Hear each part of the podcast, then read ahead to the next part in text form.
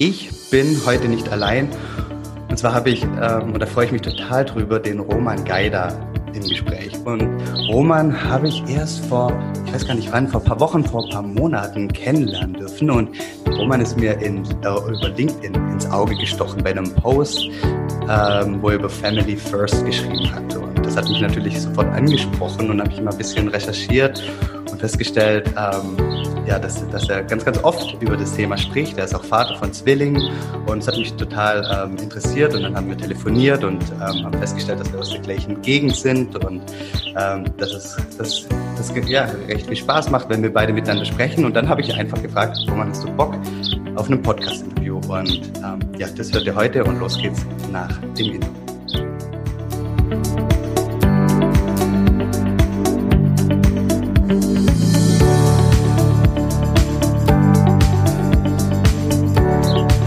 Herzlich willkommen bei Familienmensch, dem Podcast, der dich dabei unterstützen soll, Familie und Beruf besser in Einklang zu bringen. Und ich glaube, mit dem Roman haben wir heute jemanden da, der das ähm, aus meiner Sicht, so viel kennengelernt habe, sehr, sehr gut macht. Und ähm, ja, Roman, ich gebe das Wort mal an dich. Wer bist du? Ähm, und ja, was, was, was macht dich aus? Hi Jörg, äh, zuerst mal danke für die Einladung und gut, dass es geklappt hat, auch mit den Umständen hier, die können wir ja später nochmal erläutern. Ähm, mein Name ist Roman Geider, ich bin jetzt 38 Jahre alt, ähm, ich habe zweieinhalbjährige Zwillinge, das hast du ja gerade eben schon erwähnt, komme ursprünglich aus Ulm, also quasi ganz um die Ecke bei dir, ähm, von Biberach gar nicht so weit weg. Habe da dann 1999 mal als Erspannungsmechaniker gelernt und in Frühschicht, Spätschicht, Nachtschicht an der Maschine gestanden nach einem knappen Jahrzehnt war das dann irgendwann mal ein bisschen äh, öde, sagen wir es mal. Ähm, dann kam die Wirtschaftskrise, habe ich mich nebenher noch selbstständig gemacht mit, mit ähnlichen Bereich, in dem du warst. Nicht ganz so erfolgreich, aber hat trotzdem Spaß gemacht. Ich habe äh, auf Provisionsbasis Maschinen und später auch Antiquitäten sogar ähm, in die ganze Welt über Ebay und ähm, andere Online-Plattformen verkauft. Äh, habe da gemerkt, dass ich ein bisschen Vertriebsaffinität habe und habe dann ähm, nochmal mit äh, 27 äh, Wirtschaftsingenieurwesen studiert. Ähm, da dann äh, während dem Studium noch äh, rausgewechselt in eine Firma in, in die Schweiz im Maschinenbau. Ähm, war da dann äh, knapp vier Jahre weltweit unterwegs und habe da in zwei Geschäftsbereiche mit aufgebaut. Und äh, dann äh, hat es uns nach Düsseldorf verschlagen. Das Interessante daran war dann, ähm, dass wir die, die Zelte quasi in Ulm abgebrochen haben bis sechs Monate Kündigungsfrist und ähm, in dieser Phase, in dieser Kündigungsfrist, ähm, äh, kam dann die Nachricht, äh, dass wir Eltern werden und dass es, dass es Zwillinge werden. Und äh, beide waren wir noch dann noch nebenberuflich im, ich im MBA und äh, meine Frau im, im ähm, Wirtschaftspsychologiestudium. Äh, der Umzug stand an, 500 Kilometer weit weg, die ganze Familie in, ähm, in Ulm und wir dann halt in Düsseldorf gestrandet quasi. Ähm, neuer Job, äh, noch drei Monate bis zur, bis zur Vaterschaft und äh, dann ging es los. Das waren so, äh, das war eine spannende Zeit. Ja, kann ich mir vorstellen. Und wie, ja, erzähl mal noch mal über die Zeit. Wie, wie, wie war das dann? Ihr seid dann nach Düsseldorf gezogen und kurze Zeit später kamen dann die, die Zwillinge, oder? Ganz genau. Also wir sind genau. umgezogen äh, danach war unsere Wohnung gleich mal am Anfang äh, nicht fertig. Wir mussten noch mal einen Monat in eine Airbnb-Wohnung ziehen, weil in Ulm war schon alles abgebrochen. Ähm, wie gesagt, im sechsten Monat schwanger meine Frau. Ähm, habe ich angefangen bei Mitsubishi Electric ähm, als Vertriebsleiter Europa für einen Geschäftsbereich, der die Steuerungen für CNC-Maschinen herstellen. Und äh, dann ging es auch schon los. Im sechsten Monat war es dann so weit, dass die äh, Zwillinge schon fast raus wollten. Da nochmal eine Zeit lang im Krankenhaus verbracht danach jede Woche Ultraschall und da fing es dann schon an, quasi äh, Familie und Beruf ähm, zu vereinbaren. Äh, meine Frau durfte dann drei Monate lang nicht mehr aufstehen. Okay. Es hieß, okay, die äh, mittlerweile dann fünf, fünfeinhalb Kilo zusammen ähm, mit äh, zwei Fruchtblasen, die sind schon ganz schön schwer.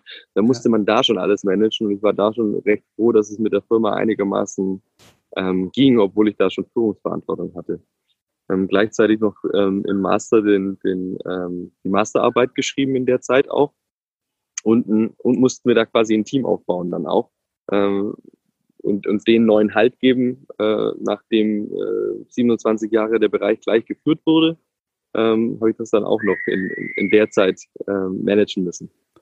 Eben Wahnsinn. Also jetzt hast du, das habe ich in deinem LinkedIn-Profil entnommen, 140 Menschen in deinem Team, die in 13 verschiedenen Ländern sitzen. Das ist so richtig. Also du hast auf jeden Fall auch damals schon von Anfang an ähm, Führungsverantwortung gehabt und hast ein Team aufgebaut, MBA gemacht, ähm, die Frau, ähm, ja, nicht wirklich mobil. Was glaubst du, was war für dich dann in der Zeit das Entscheidende, ähm, das alles in, ja, in Einklang zu kriegen?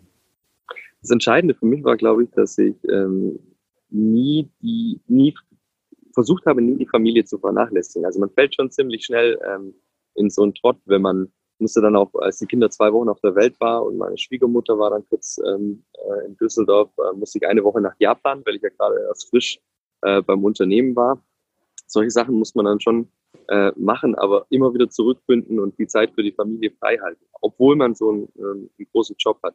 So wie du gerade gesagt hast, am Anfang hatte ich ähm, 14 Mitarbeiter in, in Europa und nach einem Jahr wurde mir dann die Leitung von dem ganzen äh, Geschäftsbereich als äh, unter meinem japanischen Chef quasi als äh, Deputy Division Leiter übergeben.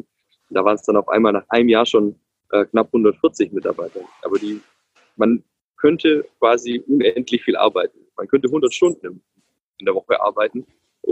Die Zeit ähm, oder die Arbeit würde einem nie ausgehen. Ja. Das war eigentlich das Entscheidende, wo ich mir gesagt habe, für, für kein Geld der Welt und für keinen Job der Welt ähm, vernachlässige ich meine Familie. Und das war aber auch schon die Anfangszeit, wo ich es musste. Also in, den, in der Zeit, ja. wenn meine Frau dann teils im Krankenhaus war und nicht mehr aufstehen ähm, durfte, da habe ich schon gemerkt, ähm, das ist wirklich wichtig. Und das war schon vor, bevor die Kinder da waren. Und ich habe halt versucht, das Ganze dann auch so zu halten. Ja, woher kommt bei dir die Erkenntnis? Also ich meine, Family First ähm, oder ja, die Familie steht im Mittelpunkt, ähm, schreiben sich ja ganz, ganz viele auf die Fahne. Dennoch ähm, gelingt es nicht jedem, sage ich mal. Ähm, woher kam bei dir die Erkenntnis, ja, du willst den Weg so gehen, wie du jetzt gehst und ähm, sagst, okay, die Familie ist ein zentraler Punkt und, und den möchtest du niemals vernachlässigen. Woher kam bei dir die Erkenntnis? Kam das während der Schwangerschaft oder kam das schon, hast du gesagt, wenn ich mal äh, Vater werden sollte, dann? Oder wie, wie lief das bei dir ab? Eigentlich nicht. Ähm, ich glaube, der entscheidende Punkt bei mir im Leben war, da, als ich nach ähm, ich glaub, knapp 13 Jahren, ähm, nee, das war nach, nach 10 Jahren, glaube ich, ähm, ähm, mich entschieden habe, dann nochmal zu studieren. Mhm. Ähm, da musste ich nämlich meinen unbefristeten Arbeitsvertrag kündigen. Das heißt, ich musste einen unbefristeten, über mehr, über fast mehr als zehn Jahre laufenden Arbeitsvertrag kündigen, um nochmal zu studieren. Und das dann mit 27. Das heißt, ich hatte, seit dem Zeitpunkt hatte ich nie mehr Angst, ähm, dass ich irgendwie durch irgendwas meine Karriere oder meinen Job gefährden würde, weil ich habe eine, eine relativ äh, geringe Fallhöhe. Das heißt, wenn ich jetzt, wenn jetzt mein Chef sagen würde, ähm, ähm, du kannst dich nicht mehr so viel um die äh, Familie kümmern oder du musst ähm, 70 Stunden die Woche machen, damit du dein Pensum schaffst, dann würde ich woanders hingehen oder ja. was anderes machen. Ähm, und wenn alle Stricke reißen, dann stelle ich mich halt wieder an die Maschine. Das, das ja. da, daher. Und ich glaube, dass ähm, viele Menschen gerne mehr Zeit mit der Familie hätten, aber Angst um ihren Job oder ihre Karriere haben. Und die habe ich eben nicht. Aber nicht, weil ich sage, ich bin so gut und so toll, sondern weil ich einfach sage, ähm, das muss auch mitgehen. Und wenn, dann suchen wir den Job, wo es mitgeht. Und ähm, viel ist es eben auch der Aufbau des eigenen Teams. Also ich habe ja. das gemerkt, ich habe letztes Jahr Elternzeit gehabt dann waren wir am Anfang fünf Wochen weg, dann waren wir danach nochmal sechs Wochen weg und jetzt bin ich drei Wochen im Urlaub und jedes Mal ist es besser geworden. Ich habe jedes Mal versucht, ähm, mein Team mal so äh, aufzubauen und ähm, zu befähigen, dass sie viele kleinere Entscheidungen selber treffen können. Und im Endeffekt war das auch für die ganzen Teamleiter, die ich habe, das sind ähm, insgesamt zwölf Führungskräfte, mit denen ich seit eineinhalb Jahren auch im Führungskräftetraining zusammenarbeite, um eine Kultur zu entwickeln, in der ähm, jeder für seinen Bereich ähm, mit Entscheidungen treffen kann und darf und auch soll. Ähm, das ist eigentlich dann auch wieder für die Mitarbeiter schön, dass sie nicht so abhängig sind von ihrem Chef. Und für mich ist es kein Desinteresse, sondern eher, dass, ähm, dass, dass alle in ihrem Bereich was entscheiden können, wir aber eine gemeinsame Kultur entwickelt haben, ähm, die sicherstellt, dass wir auch in die, Gemeinde, in die, in die gleiche Richtung gehen. Wie glaubst du, kommt es bei deinem Team an? Das ist natürlich jetzt ähm, recht subjektiv, weil wir, haben das Team nicht da, aber wie glaubst du, kommt das Team an, dass du vorangehst und sagst, hey, Family First und du nimmst Elternzeit? Ähm, nehmen die das wahr und zur Kenntnis? Weil, wissen die das zu schätzen? Hast du das Gefühl, die, die nehmen das dann auch mehr für, für sich selbst in Anspruch, weil sie wissen, okay, der Roman, der macht es selber, äh, meine Karriere hier bei Mitsubishi ist nicht gefährdet? Was, was denkst also, du? Also was, was ich sogar aktiv mache, also wenn, ich habe ja an, in Ratingen, also bei Düsseldorf, an dem Standort habe ich direkt 80 Leute, die sind mhm. dort beschäftigt, weil der Hauptsitz ist von CNC in Europa. Ich sage den Leuten auch aktiv, wenn ich mitbekomme, dass äh, jemand äh, werdender Vater ist oder werdende Mutter ist. Gut, bei, bei den meisten Müttern, die machen gleich Elternzeit, es mhm. nicht anders geht. Aber bei den Vätern sage ich, sie sollen Elternzeit nehmen. Ich, ja. rate denen das sogar aktiv. Also ich bin nicht der Chef, der dann sagt, okay, äh, schön, dass du äh, Vater wirst, sondern ich sage, nimmst aber dann auch Elternzeit. Also lass dir das nicht entgehen. Und die meisten ähm, nehmen das sehr positiv auf, weil ich glaube, bei vielen ist es so, dass die sich gar nicht, also bei, bei anderen Firmen oder anderen Chefs vielleicht auch, äh, sich gar nicht getraut hätten zu fragen. Mhm. Ja, schön. Das ist immer noch so. Ja. Denke ich auch und deswegen ist es auch so wichtig. Ich weiß nicht, wie ist das bei euch in der ganzen Organisation? Jetzt gehst du voran, aber ist, denkst du, dass äh, ihr selber oder dein Arbeitgeber, du schmunzelst schon, ähm, sehen die es genauso oder? Es ist ähm, bei uns in, bei Mitsubishi Electric so, dass viele Geschäftsbereiche sehr autark voneinander funktionieren. Also es ist schwierig davon für, für, für alle Abteilungen zu sprechen. Und ich glaube, dass es da viel auch an den Vorgesetzten liegt, ähm, für jeden einzelnen Bereich eine eigene Entscheidung und eine, eine Kultur äh, zu entwickeln und Entscheidungen zu treffen. Äh, vom Konzern, also von Corporate-Seite her, habe ich da volle Unterstützung. Also das ist, das ist auf jeden Fall klar. Aber machen muss es der Chef immer selber. Also die Kultur so entwickeln und ähm, sofort na, aktiv auch in den, in den Bereich zu sein. Ähm, das bleibt jedem selber überlassen. Das wird nicht von oben vorgegeben. Okay, ja. Family First, sagst du ja. Ähm, ich habe da ja mal was ähm, bei, bei LinkedIn geschrieben und habe geschrieben Family Second. Ähm, warum Family First? Und in dem Zusammenhang auch die Frage, wie schaffst du, dass du Zeit für dich hast und dass du halt in, in dem, ich sag mal, es gibt hier drei Säulen, würde ich mal sagen. Zum einen äh, deine Familie, zweiten dein, dein, dein Job, deine Karriere und zum äh, die dritte Säule bist du selbst, so dass du körperlich und mental in der Kraft bist und wirklich beiden ersten Bereiche auch ähm, ja bestmöglich ähm, tragen zu können, sage ich mal. Ähm, wie stellst du in deinem Alltag sicher, dass du nicht selbst nicht zu kurz kommst?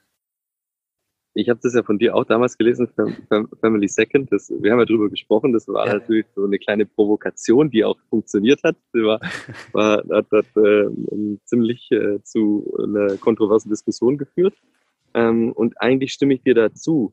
Ähm, nur ähm, habe ich das gar nicht dann ähm, in, in, insoweit betrachtet, weil man muss selber äh, fit sein, gesund sein, mental vor allem gesund sein um für die Familie da zu sein. Von dem her ähm, stelle ich das mal als gegeben ähm, okay. hin.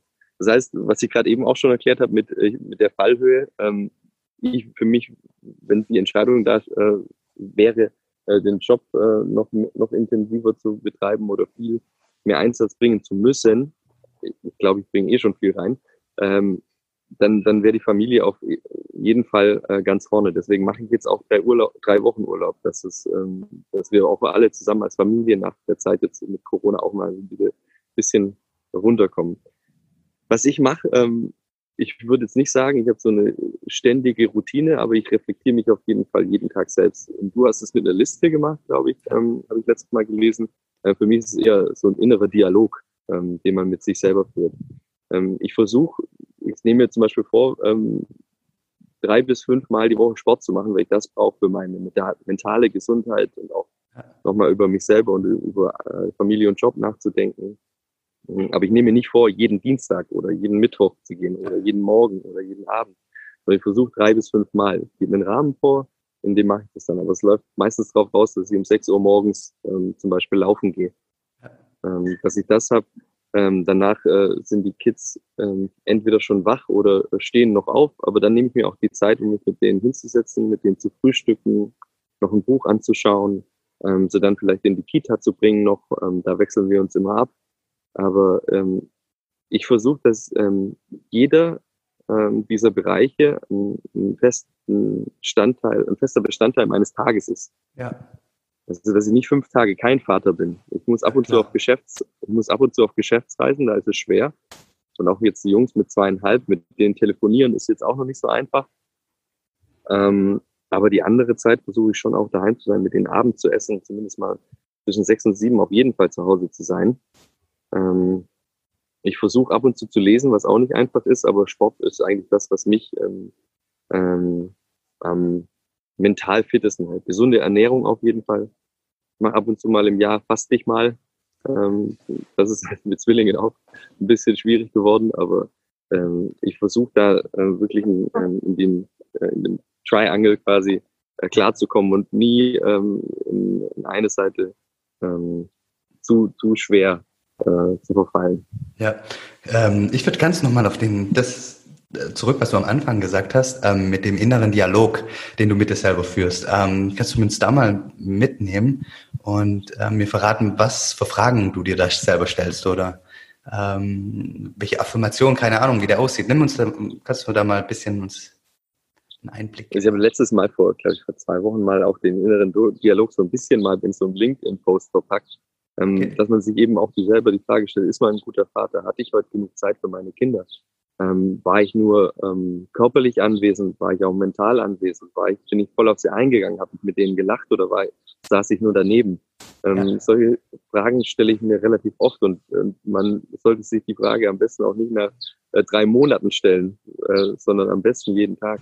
Ähm, das andere ist, wenn ich ähm, Gespräche bei der, bei der Arbeit hatte ähm, mit Mitarbeitern, ähm, bin ich auf deren Situation zum Beispiel genug eingegangen. Mhm. Das war jetzt, glaube ich, auch ähm, viel Empathie gefragt in der Zeit von Corona, äh, weil, weil es so viel individuelle Schicksale äh, gab. Der eine hatte Probleme, seine Kinder zu betreuen, der andere hatte Sorge um seine Gesundheit, weil er vielleicht Vorerkrankungen hat.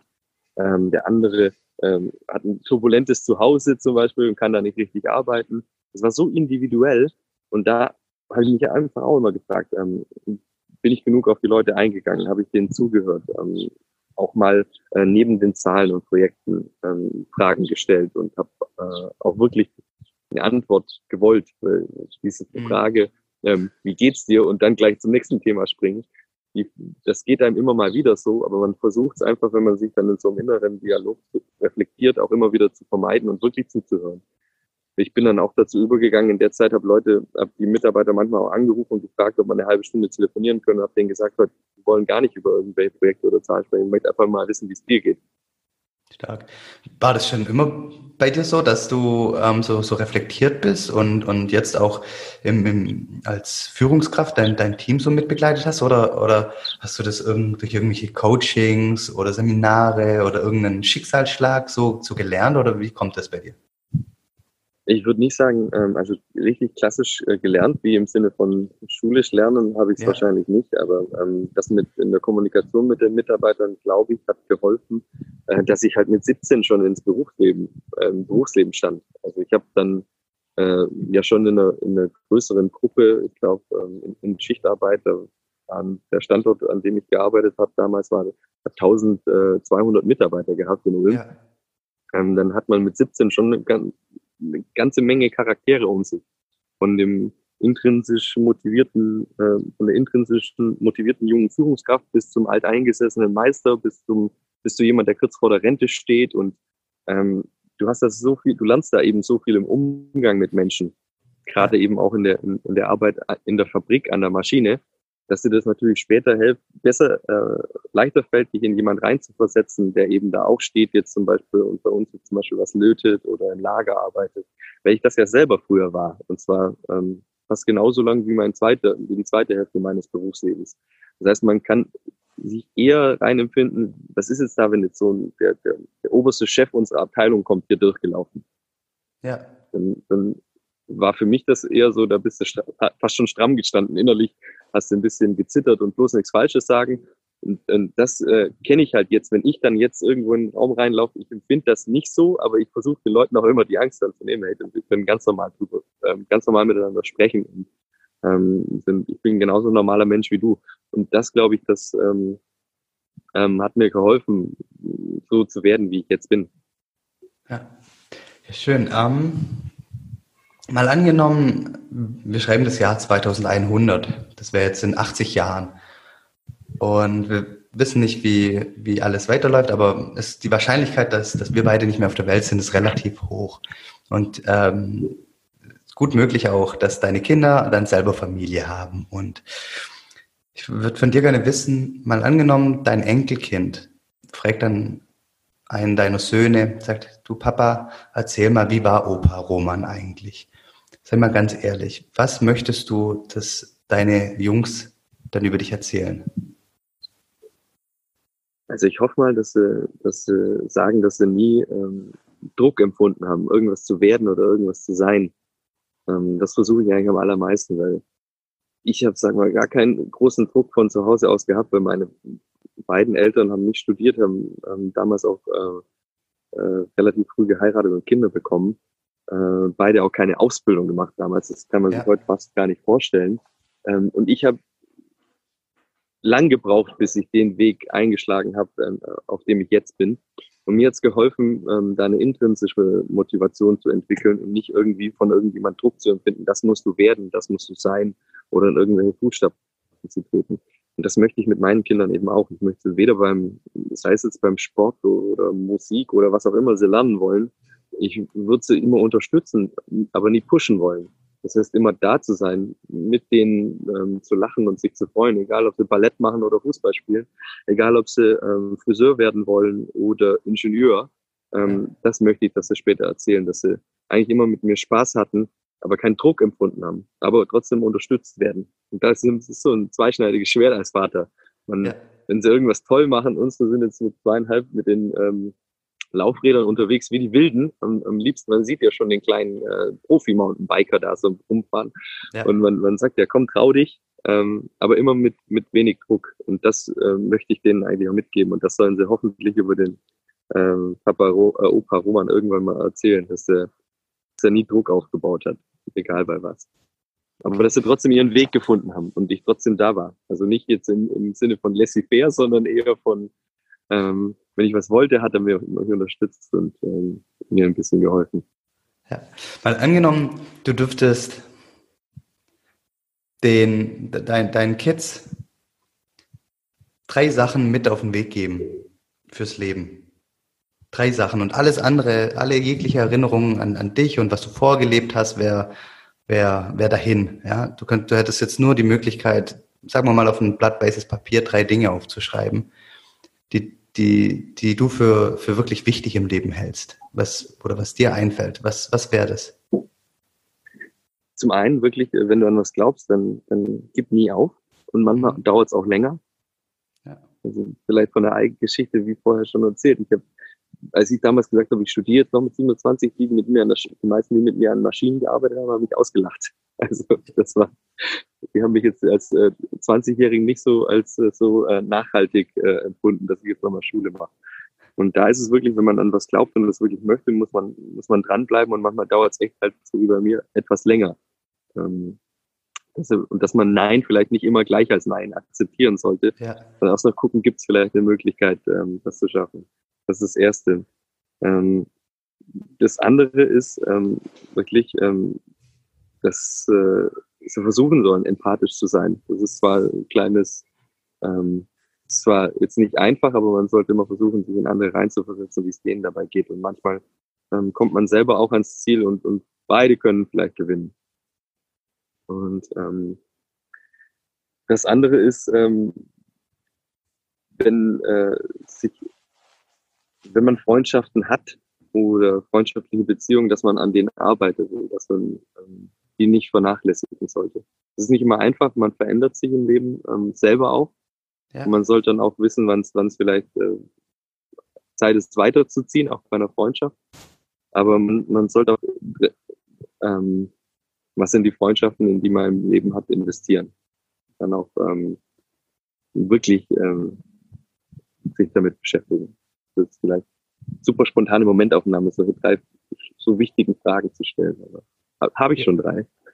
ja, du hast drei. Ähm, großartig. Ähm, wenn, und ich, ich lasse das jetzt einfach auch so stehen, weil das, ich meine, die Punkte, die du genannt hast, ist alles ähm, total schön und, und, und wichtig.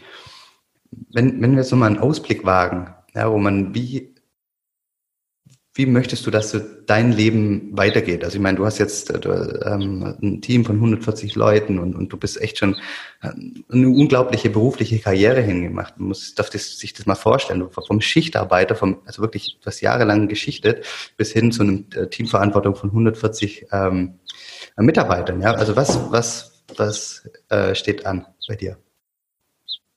Das ist eine super schwierige Frage, weil ich war zwischendrin auch jetzt ähm, da, bei der Firma in der Schweiz äh, mit ja. den knapp vier Jahren, wo ich um die Welt geflogen, jeden zweit, jede zweite Woche bald einen internationalen Flug gehabt. Bei jedem Step in meinem Leben ähm, war ich eigentlich da, wo ich gesagt habe, halt, ich hätte, ich habe ja nie geglaubt, dass ich es dahin schaffe.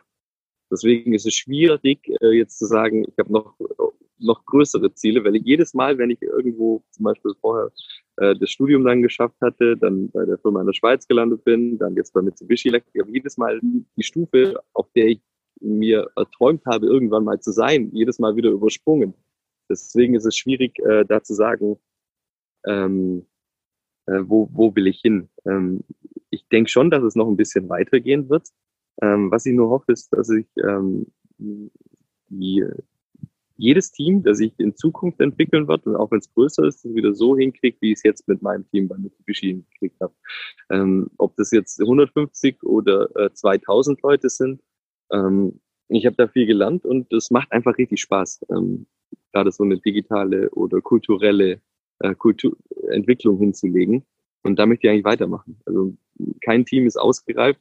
Äh, wenn ich das jetzt mit den 150 gemacht habe, vielleicht mache ich es irgendwann mal mit, mit 300 oder mit mehr, aber es macht einfach Spaß, ähm, auch zu sehen, wie die Leute da ähm, ähm sich weiterentwickeln. Ja, schön.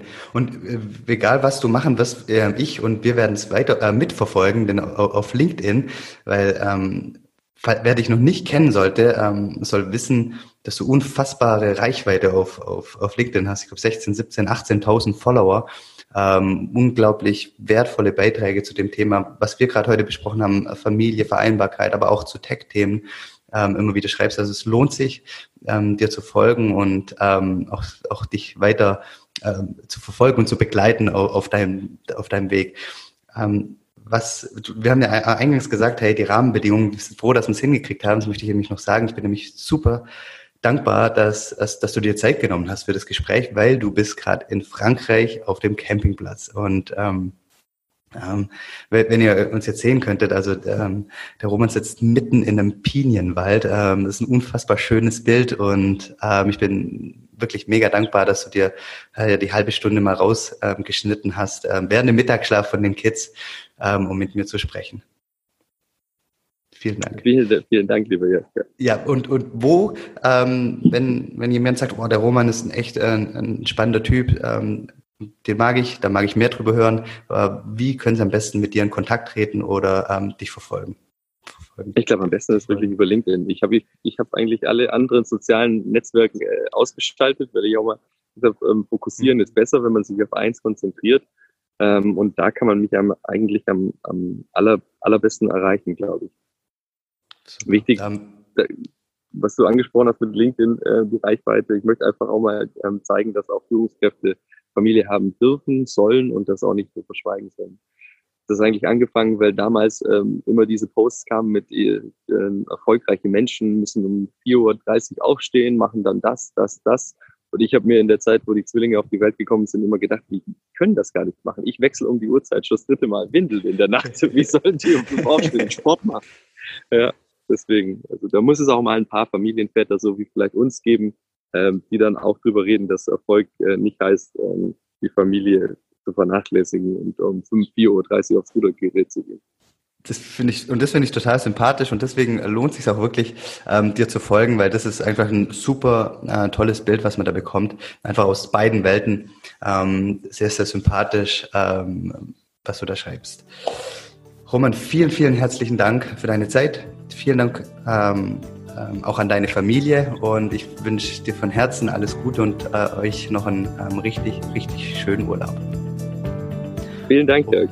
Ja, und, und allen anderen fürs Zuhören, wie immer, vielen, vielen herzlichen Dank für eure Zeit, ähm, fürs Zuhören, ähm, weiß ich sehr, sehr zu schätzen. Ich würde mich freuen, wenn ihr den Podcast abonnieren würdet, liken würdet, äh, teilen würdet, wie auch immer was ihr möchtet. Gerne Kritik ähm, auch schicken, Feedback, was auch immer ihr möchtet. Alles ist herzlich willkommen. Also vielen, vielen lieben Dank fürs Zuhören. Vielen lieben Dank an Roman, an dich und macht euch alle noch einen schönen Tag. Dankeschön.